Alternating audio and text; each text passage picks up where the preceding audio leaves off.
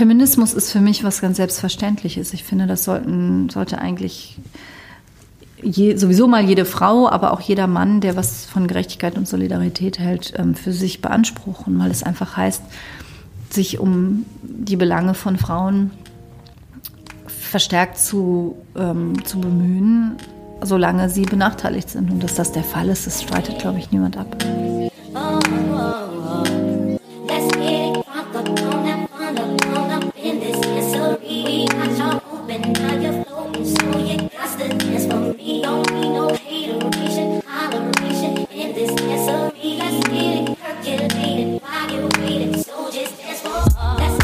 Hallo und herzlich willkommen im Podcast 100 Frauen. Mein Name ist Miriam Steckel und in diesem Podcast interviewe ich Aktivistinnen über ihr Leben, modernen Feminismus und warum sie sich in Deutschland für Chancengleichheit einsetzen. Tatsächlich ist dies ja mittlerweile schon die zehnte Episode und die soll auch was ganz Besonderes sein. Und zwar habe ich unsere Bundesjustizministerin Katharina Barley vor dem Mikrofon sitzen und sie fragen können, was für sie Feminismus bedeutet. Katharina Barley ist wirklich Europäerin durch und durch. Sie hat einen britischen Vater und eine deutsche Mutter. Nach dem Abitur hat sie Rechtswissenschaften studiert und danach in der Großkanzlei in Hamburg gearbeitet, bevor sie über den Landtag in Rheinland-Pfalz ihren Weg in die Politik gefunden hat. Dort wurde sie schnell zur Generalsekretärin der SPD gewählt und hinterher auch zur Bundesfamilienministerin. Mittlerweile ist sie Bundesjustizministerin, aber gerade auf dem Weg nach Europa, denn sie tritt als Spitzenkandidatin in der Europawahl am 26. Mai für die SPD an. Und wer Katharina Barley in der letzten Zeit verfolgt hat, der weiß, dass sie einfach auch ganz, ganz groß für das Thema Feminismus kämpft und dafür steht. Und deswegen wollte ich sie unbedingt in diesen Podcast einladen und hatte die großartige Chance, sie zu interviewen. Wir haben nicht nur darüber geredet, wieso es für sie selbstverständlich ist, Feministin zu sein, sondern auch über Selbstzweifel auf dem Weg in die Politik, über Geschlechterklischees, die sie selbst erlebt hat über ihre Arbeit und das, was sie tut, derzeit in verschiedenen politischen Ämtern für Frauen und Gleichstellung. Und vor allem hat sie einfach sehr persönliche Einblicke in ihre Herausforderungen und alltägliche Gedanken gegeben zu dem Thema. Ich finde, es war ein ganz, ganz besonderes Interview. Katharina Barley war einfach eine absolut grandiose Frau, die mir gegenüber saß und so bodenständig und so herzlich und offen und empathisch, dass ich ja ganz beschwingt aus diesem Interview rausgegangen bin und selber ganz stolz war, weil ich hatte mir, bevor ich den Podcast gegründet habe, wirklich drei Frauen auf meine Liste geschrieben, die ich unbedingt interviewen wollte. Und es war für mich echt ein kleiner Traum. Ganz oben auf dieser Liste stand Katharina Barley. Und für mich echt, ich kann es kaum in Worte beschreiben, dass schon die zehnte Episode diese Frau vor meinem Mikro sitzt. Deswegen ist es für mich eine ganz besondere Folge und ich freue mich, sie mit euch allen teilen zu können. Deswegen lehnt euch zurück, genießt dieses Interview und ganz viel Spaß mit Katharina Barley.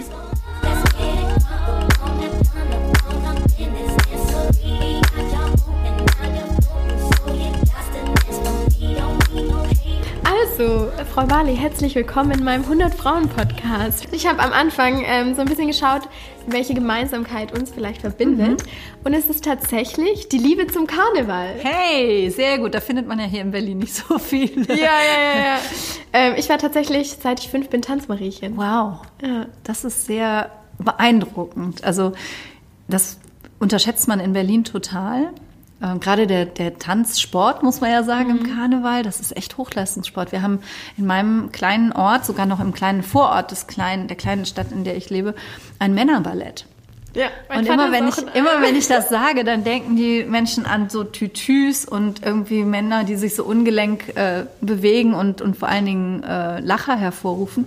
Bei uns sind das junge Männer, super sportlich, super gut aussehend und das ist absoluter Höchstleistungssport mit tollen Kostümen, tollen Bühnenbildern. Einen schönen Gruß an die Asseler Schneeflöckchen an der Stelle. Und sie sind Vizemeister, Vize-Deutscher Meister.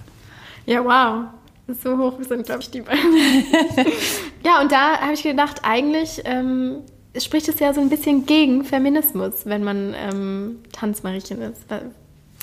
das ist eine gute Frage. Ähm, Finde ich Eigentlich erstmal nicht. Karneval hat ja den Ursprung, dass man den Mächtigen mal vors Schienbein treten wollte. Mhm. Deswegen ja auch die Uniformen, das ist ja sich lustig machen über die Besatzer.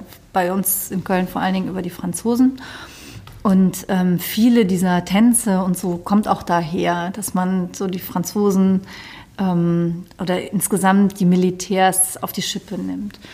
Und ähm, ja, ist klar, die haben dann kurze Röcke an, äh, aber ansonsten, das hat man im Tanzsport häufig. Ich habe ja mal Rock'n'Roll getanzt. Ähm, da hat man auch ein enges, knappes Kostüm an und die Männer haben eine lange Hose an. Ähm, also die Frauen im Karneval, die ich kenne, die sind ziemlich tough. Ja, kann ich nur Sie so auch. unterstützen, ja. Und genau. wir sind beide trotzdem jetzt ähm, zum Feminismus gekommen. Aber ich möchte eigentlich ganz am Anfang anfangen ähm, in Köln geboren, mhm. mit einem britischen Vater, einer deutschen mhm. Mutter. Haben Sie denn, würden Sie sagen, eine sehr feministische Erziehung schon genossen? Ja, eindeutig ja. Also meine Mutter ist ganz klar Feministin. Meine Eltern waren beide in der, in der Studentenbewegung auch aktiv. Und meine Mutter hat viele Jahre für Pro Familia gearbeitet. Und so sexuelle Selbstbestimmung, äh, Aufklärung, Geburtenkontrolle, reproduktive Rechte, das spielte bei uns immer eine große Rolle. Ich soll wohl als Kind sogar mal gesagt haben, da muss ich so fünf gewesen sein, ähm, der Paragraph 218 hängt mir zu den Ohren raus, weil ich wusste überhaupt nicht genau, was das ist. Ich wusste nur, dass um mich rum immer alle vom Paragraphen 218 redet. Vielleicht war es auch später. Ähm, es war bestimmt später. Ich muss noch mal gucken, wie alt ich da war. Um Himmels Willen, jetzt habe ich mich total reingeritten. Ähm, aber so war's. Können Sie sich an Ihren ersten prägenden feministischen Moment erinnern? Mm. Also meine feministische Mutter hat zum Beispiel mal Briefe oder einen Brief, der von der Schule nach Hause kam und adressiert war an den Haushaltsvorstand und dann kam der Name meines Vaters ähm, zurückgeschickt das Adressfeld durchgestrichen und da fett drauf geschrieben, das Kind hat auch eine Mutter. Das war so einer der Momente. Ähm, und ich erinnere mich, dass ich immer dachte, meine Mutter hat die, ähm, die höhere Bildung. Also gut, meine Mutter hat einen Doktortitel, mein Vater nicht. Aber ich habe immer gedacht, mein Vater hätte gar nicht studiert. Als, als ich ihm das dann erzählte als Kind, war er ganz, äh, ganz empört. Natürlich hätte er auch studiert, aber für mich war das, ja, dass, dass Frauen auch eine höhere Qualifikation haben können, Mütter als die Väter, das war bei mir so ganz selbstverständlich. Mhm. Und wie ging es dann weiter? Haben Sie ähm, von klein auf gedacht, Ihnen steht die Welt offen als Frau? Ja, das habe ich tatsächlich immer gedacht, wobei ich schon auch diese typisch weiblichen Selbsteinschränkungen kenne. Also ähm, diese, dieser Perfektionismus und auch die Selbstzweifel, die Männer, glaube ich, dann eher selten haben, was einen auch manchmal davon abhält, ähm, etwas zu tun. Ich wollte zum Beispiel eine Zeit lang gerne Journalistin werden, wie mein Vater, und habe einen Artikel für die Schülerzeitung bei uns geschrieben über den Zirkus Roncalli. Und ich war dort, habe ganz viele Interviews geführt äh, und ich glaube, es ist eine richtig gute Story geworden. Viel zu lang wahrscheinlich für die Schülerzeitung. Und ich habe dann aber gedacht, hm, ob das gut genug ist und habe sie am Ende nicht eingereicht. Im Nachhinein denke ich, wie, wie doof. Ja? Also das war mit Sicherheit mindestens genauso gut, was alle möglichen anderen dort veröffentlicht haben, aber ich hatte es dann nochmal durchgelesen und es wurde meinen eigenen Ansprüchen, die wahrscheinlich mal wieder völlig übersteigert waren, eben nicht gerecht. Ich, ich kenne also auch diese, diese, ähm, diese typischen Mechanismen, die bei Frauen so oft greifen und die uns manchmal daran hindern, das zu erreichen, was wir erreichen können. Würden Sie sagen, Sie haben sich jetzt davon befreit? Ähm, also es schleicht sich schon immer noch mal an. Aber als ich mich entschied, in die Politik zu gehen, jetzt beruflich, nicht nur ehrenamtlich, das hatte ich ja schon 20 Jahre gemacht, habe ich eigentlich gedacht, von meinem Charakter her bin ich dafür nicht gut geeignet, weil ich halt sehr empfindsam bin und ähm, auch sehr ehrlich bin und sehr selbstkritisch bin und dachte, dieses ganze Haifischbecken und so, das ist doch nichts für jemanden wie dich. Und habe dann aber gedacht, ich hatte kommunalpolitisch dann eben die Erfahrung gemacht, dass die Menschen das gut fanden, was ich machte, wenn ich mich politisch betätigte.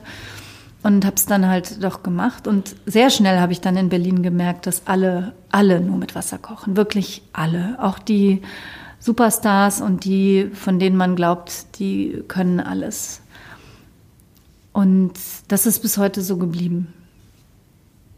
Und das hat mich dann wiederum entspannter gemacht, dass ich auch als Neuling meinen Teil beitragen konnte. Und das hat dann vielleicht auch dazu geführt, dass ich ja innerhalb dieser relativ kurzen Zeit auch relativ viele wichtige Ämter übernehmen durfte.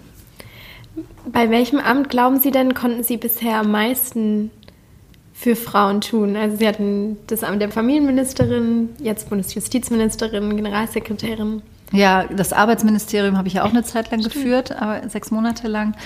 Ähm, also tendenziell kann man natürlich im Familien- und Frauenministerium schon sehr viel tun, ähm, weil auch die finanziellen Möglichkeiten dort, äh, dort wirklich gut sind. Wir haben in den letzten Jahren gut verhandelt äh, in den Haushaltsberatungen. Allerdings kam ich ja in dieses Amt äh, erst gegen Ende der Legislaturperiode. Also was ich noch verabschieden konnte, war ähm, die Besserstellung von Pflegeberufen, also dass vor allen Dingen die Ausbildung bezahlt wird künftig und dass nicht mehr, nicht mehr man selbst ein, ein Schulgeld mitbringen muss. Und es sind ja 80 Prozent Frauen in der Pflege. Ähm, und den, den, das Gesetz zum Unterhaltsvorschuss bei Alleinerziehenden. Davon wird leider überhaupt nicht mehr gesprochen. Das ging ganz schnell wieder unter. Wir haben den, das Leben der Alleinerziehenden, glaube ich, sehr, sehr erleichtert. Dass man, früher konnte man nur sechs Jahre lang Unterhaltsvorschuss äh, beziehen und das auch nur innerhalb einer, innerhalb der zwölf ersten Lebensjahre eines Kindes. Und das haben wir ausgeweitet auf 18 Jahre. Ähm, da war ich schon, das, das hilft, glaube ich, ganz praktisch. Und jetzt äh, als Justizministerin äh, werde ich noch ähm, etwas tun für ähm, Frauenquoten in der Wirtschaft. Ich bin dabei, ähm, bei getrennten Familien für Verbesserungen zu sorgen. Das werde ich allerdings wahrscheinlich nicht mehr abschließen können. Da kann man einiges tun. Auch bei Gewalt gegen Frauen sind wir äh, unterwegs. Aber ich gehe jetzt bald nach Europa und dann arbeite ich da für Frauen. Was wollen Sie denn in Europa machen? Man muss wissen, dass ganz viel Gleichstellungsrecht ähm, seinen Ursprung in Europa hat. Also alles, was Antidiskriminierung angeht, das ist in Deutschland eigentlich erst so richtig in Gang gekommen aufgrund von europäischer Rechtsetzung. Ähm, und auf dem Weg können wir auch immer noch weitergehen. Äh, gleicher Lohn für gleiche Arbeit zum Beispiel. Das steht bei uns jetzt im Europawahlprogramm. Und wir haben ja einen Spitzenkandidaten mit Franz Timmermans, ein Niederländer, der sich selbst als männlichen Feministen bezeichnet und der gesagt hat, wenn er Kommissionspräsident wird, dann äh, wird er dafür sorgen, dass innerhalb dieser fünf Jahre dann ähm, der Grundsatz gleicher Lohn für gleiche Arbeit von Männern und Frauen auch in Europa verankert wird und umgesetzt wird. Also da kann Europa schon ziemlich viel machen. Mhm.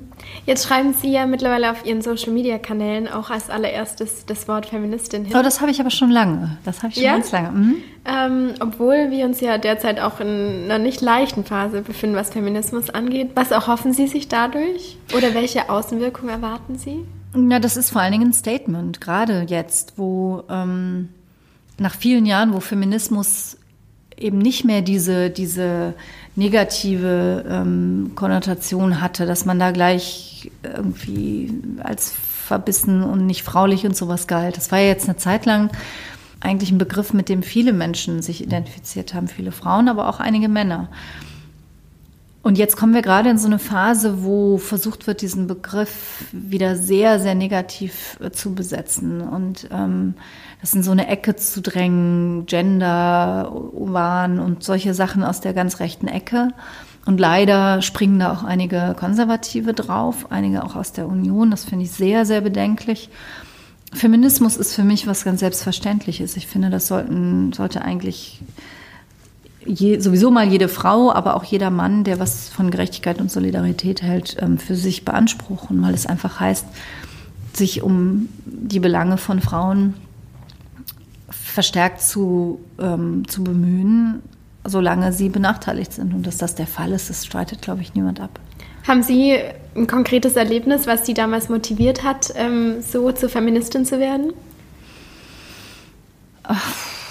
schwer zu sagen. Ähm, ich glaube, ich bin das einfach geworden, weil mein Elternhaus so ist, wie es ist. Mein Vater, der auch nie ein Problem damit hatte. Also meine Mutter, meine Eltern arbeiten beide noch, obwohl sie 78 und 83 sind. Ähm, mein Vater eben, indem er ähm, vorwiegend die Büroarbeit für meine Mutter macht. Der ist sehr früh in Vorruhestand gegangen.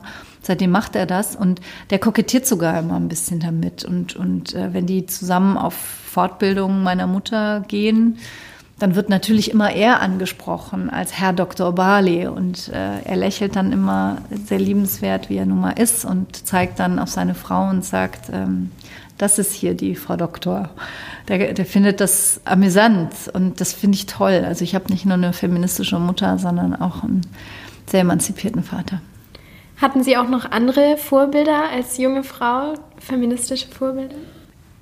Also ich fand die Feministinnen spannend, die damals äh, medial unterwegs waren. Ähm, ich fand Alice Schwarzer immer spannend und ich bin ihr äh, neulich mal persönlich begegnet. Das war sehr aufregend. Ja, was war das für ein Erlebnis? Ähm, wir hatten gemeinsam eine Podiumsdiskussion zum Thema 100 Jahre Frauenwahlrecht. Ähm, und ich war, ich war echt nervös. Das hatte ich gar nicht erwartet. Aber mit so einer Frauenrechtsikone dann zusammenzutreffen. Und ich dachte, oh, ne, am Ende haut sie dir jetzt irgendwas um die Ohren, was du gesagt oder gemacht hast. Aber sie war sehr, sehr zugewandt und ähm, wir haben auch ein sehr lustiges Selfie gemacht und haben uns dann, wir waren danach alle noch essen. Das ist ja oft so, wenn man eine Veranstaltung gemeinsam hat. Und dann haben wir uns sogar ein, unsere beiden Gerichte geteilt, weil wir uns beide nicht entscheiden konnten zwischen den gleichen zwei Gerichten. Dann haben wir einfach gesagt, schneiden wir beides in der Hälfte durch und haben dann die Teller getauscht. Also es war sehr entspannt. Cool. Haben Sie es auf Ihrer politischen Laufbahn schon mal erlebt, dass Ihnen eher Hindernisse oder Steine in den Weg gelegt worden sind aufgrund von Ihrem Geschlecht? Man kriegt es ja nicht immer mit. Mhm. Ähm, aber dieses reduziert werden auf, ähm, auf das schlichte Frausein, auf Aussehen, auf Kleidung, auf ähm, Alter. Ich glaube, das passiert Frauen auch mehr als Männern. Ähm, klar ist mir das passiert, dass man so sehr gönnerhaft behandelt wird von, was Sophie Passmann jetzt alten weißen Männern äh, nennen würde. Mhm, klar ist mir das auch passiert. Dieser Spruch meines allerersten Chefs, ähm, gut, dass Sie einen Doktor haben, dann hält man sie jedenfalls nicht für meine Sekretärin. Das war schon so was, ich dachte, ne? das hätte einem jungen Mann ja nie gesagt. Ja, was hat äh, dieses Erlebnis noch mit Ihnen gemacht? Das ist ja schon ein ähm, Statement. Ja, und da war ich wirklich gerade erst äh, eine Woche in meinem Job. Das war mein allererster Job. Äh, also er hat mir vor Augen geführt, dass ich immer auch ein Stück weit härter arbeiten muss das, und, und mich auch durchsetzen muss, anders durchsetzen muss. Mm, es hat mir auch klar gemacht, dass ich mich von diesem Impuls verabschieden muss, den ja auch viele Frauen haben, dass man ähm, Harmonie sucht. Dass, äh, dass es gerade in diesem Beruf, es war, ich war Rechtsanwältin in der Großkanzlei, eben auch mal, und zwar sehr früh, zeigen muss, wo der Hammer hängt.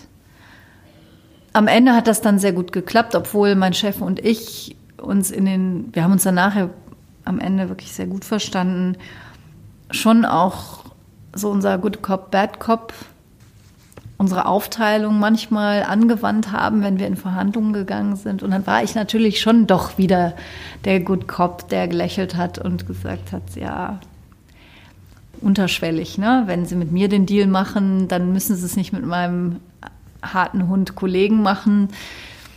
Es war eine Strategie, die sehr gut aufgegangen ist zwischen uns, aber ähm, ein bisschen hat mich dann schon auch genervt, dass wir damit in die typischen Klischees auch wieder zurückgegangen sind. Mhm. Muss ich selbstkritisch sagen, nach 20 Jahren. Ja.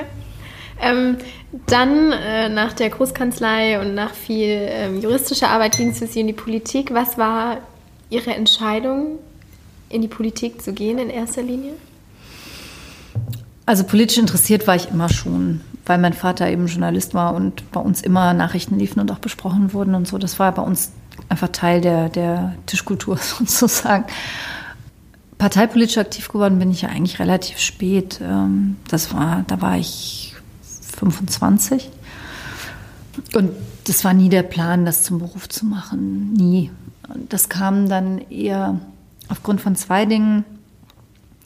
Das eine, ich wurde dann Richterin und ich habe gemerkt, dass es für mich schon sehr befriedigend ist, auf so einer Einzelfallebene so gerechte Ergebnisse wie möglich hinzukriegen. Man darf Recht nicht mit Gerechtigkeit gleichsetzen, aber man hat natürlich als Richterin schon Möglichkeiten, ähm, auch, auch ähm, und, und hat natürlich ein Stück weit Gerechtigkeit auch, auch in der Hand, im Einzelfall eben.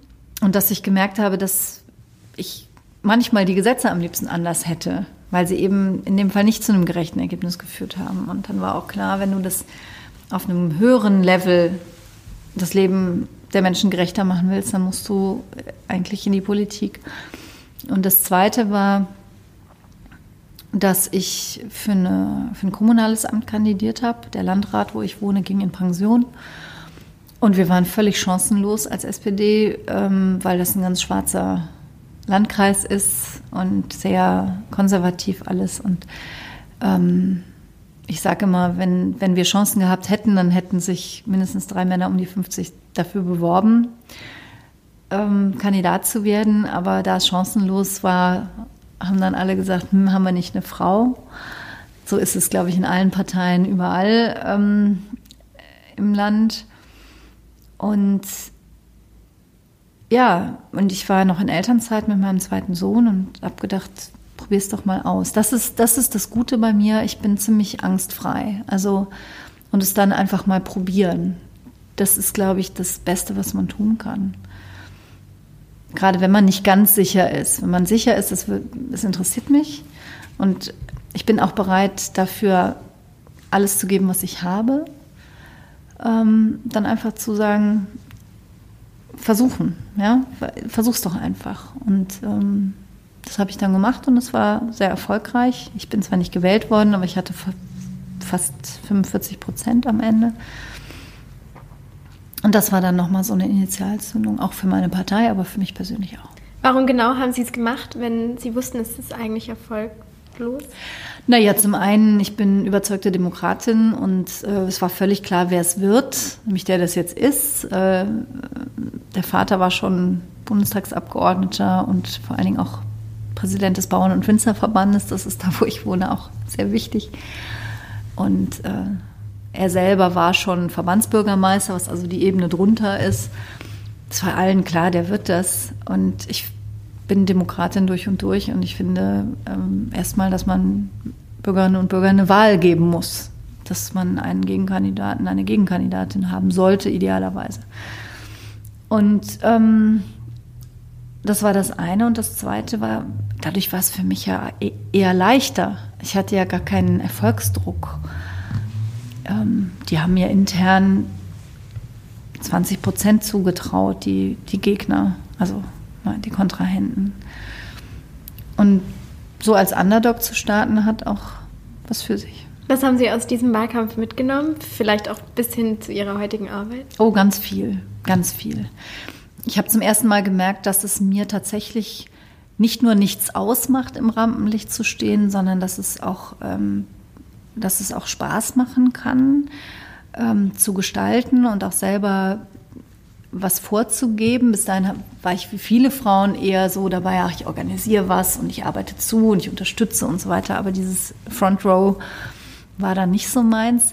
Da habe ich gemerkt, doch, das ist, und die, und ich habe eben festgestellt, dass ähm, ganz vielen Menschen meine Art, Politik zu machen, auch zusagt. Eben das nicht so polternde, nicht so laute, nicht aggressive, sondern das eher sachliche, eher warme, eher einfühlsame, dass das, ähm, dass das tatsächlich auch gut aufgenommen wird. Und es hat mir dann Mut gemacht.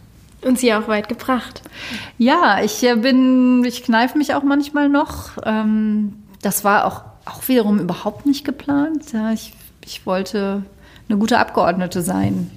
Aber also für mein Leben kann ich nur sagen, mich hat es weit gebracht, ähm, mutig zu sein, Herausforderungen anzunehmen, offen zu sein, auch für, für Neues, immer das Beste zu geben. Aber ich glaube, dazu muss man Frauen selten auffordern.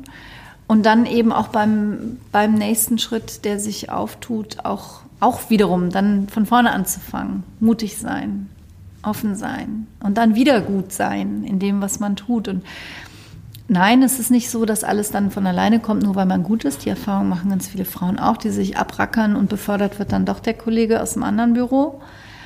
Ähm, aber ich kenne eben auch die Fälle, wo dann die Frauen sagen, oh, ich will aber auch gar nicht ähm, höher. Und beim ersten Punkt, da müssen wir auch politisch viel tun, ist, dass wir Frauen stärker fördern. Beim zweiten Punkt, mutig sein, ist auch wagen, da können wir auch selber was tun. Mhm. Was glauben Sie, was können wir selber tun? Ähm, ja, die Selbstzweifel produktiv nutzen, sich nicht hindern lassen von denen, sondern sie als Ansporn zu nehmen, gut zu sein.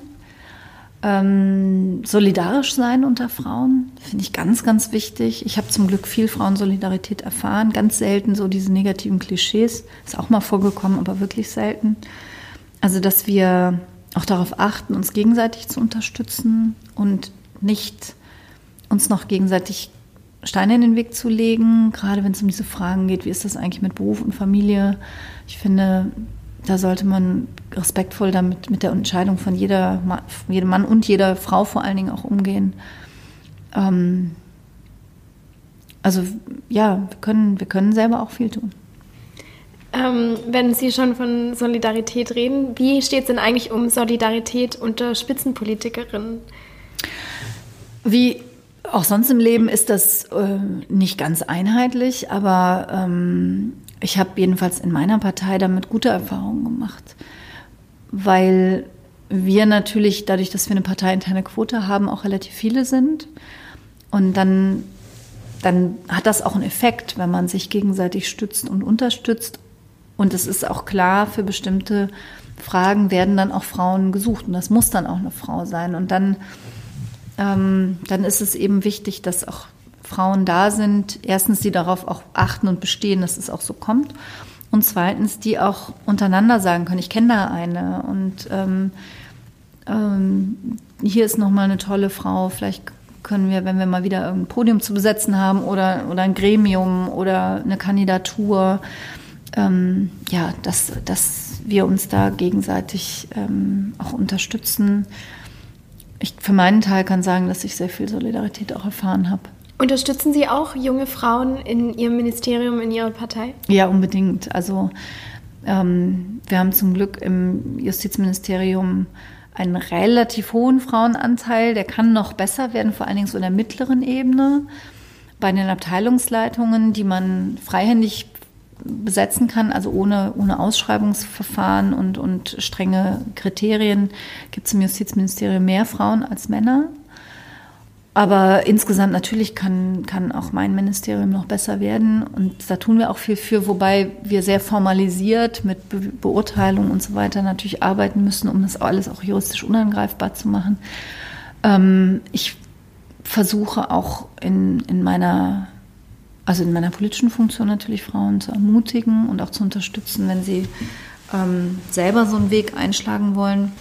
Und wenn wir Schulklassen zu Besuch haben, dann spreche ich immer die Mädchen ganz besonders an und spreche ihnen auch Mut zu und ähm, ermutige sie halt äh, viel zu wagen. Jetzt haben Sie gerade schon davon gesprochen, dass auch Sie Selbstzweifel loslassen mussten, um mutig mhm. zu sein. Wenn Sie jetzt auf Ihre kommende Wahl schauen, die Europawahl, ähm, welche Selbstzweifel haben Sie vielleicht da noch und was erhoffen Sie sich auch von dieser Wahl?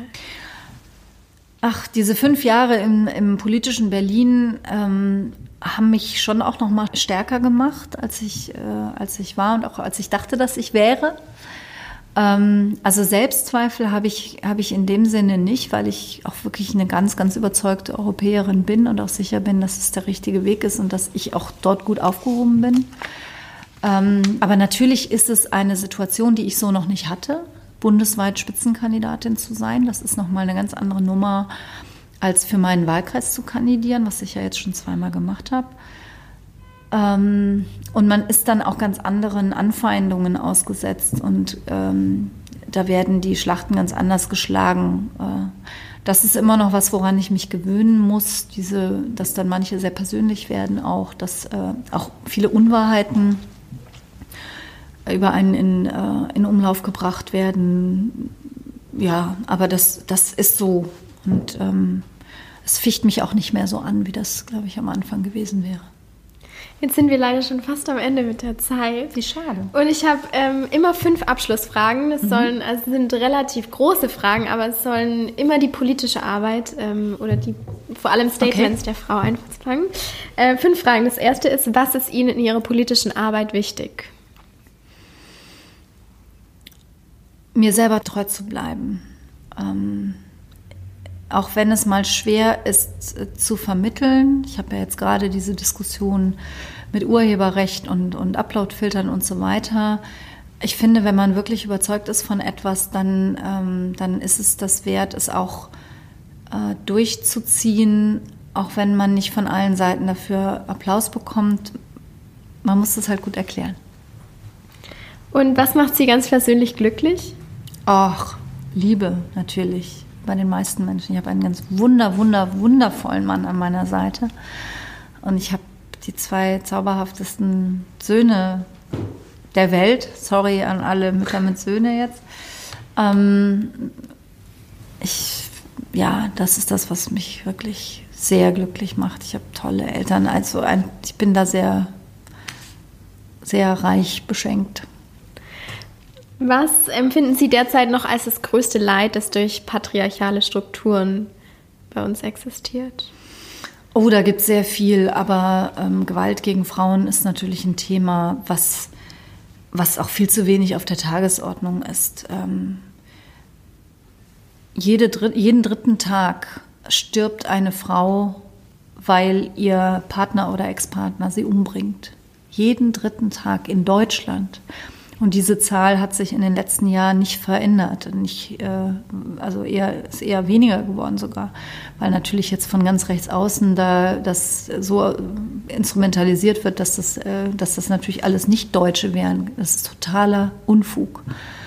Äh, Gewalt in, in, Partnerschaften ist leider ein, ein, auch ein deutsches Phänomen und das ist wirklich eine, eine himmelschreiende Schande. Und wenn Sie einen feministischen Wunsch frei hätten, welchen würden Sie dann erfüllen wollen? Dass es wirklich keine Rolle mehr spielt, äh, ob man Mann oder Frau ist. Also in der Berufswelt, in, in äh, der Frage, wer kümmert sich um Kinder und Haushalt und Pflege und Ehrenamt und was auch immer. Ähm, dass das Geschlecht und Gender keine kein Abgrenzungskriterium mehr ist, das fände ich schon toll. Mhm. Allerletzte Frage. Mhm. Welches eine Wort beschreibt sie? Äh, ähm, naja, viel ergibt sich ja aus dem Gespräch. Ne? Wenn man aus mutige, empfindsame Feministin ein Wort machen kann, ein langes, dann vielleicht das. ich glaube, das trifft es total gut. Wunderbar. Vielen herzlichen Dank für Ihre Zeit. Dankeschön. Ich wünsche Ihnen alles, alles Gute für die Europawahl und auch den Weg nach Brüssel. Dankeschön. Vielleicht sehen wir uns ja da nochmal wieder. Das ist ja, nämlich auch sehr spannend da. Ja, vielleicht. Super. Dankeschön. Danke.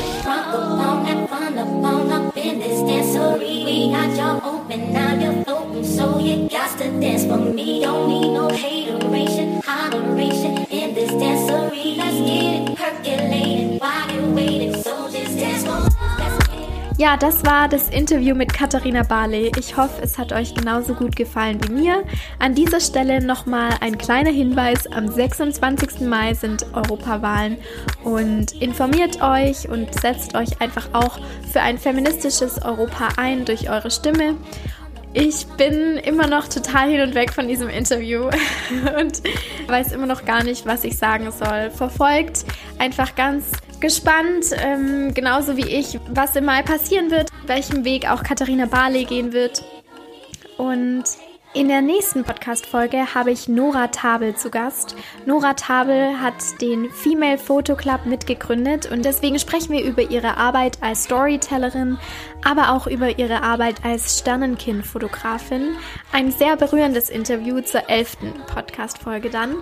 Bis dahin freue ich mich jetzt ganz besonders auch über Reviews und Feedback auch auf iTunes. Hinterlasst mir fünf Sterne, wenn euch dieses Interview gefallen hat und wenn ihr diesen Podcast weiterempfehlen könnt, dann freue ich mich da ganz besonders drüber, wenn ihr vielen Menschen noch davon erzählt und ähm, genauso für das Thema begeistert. Ja, und dann hören wir uns einfach bei der nächsten Podcast-Folge wieder.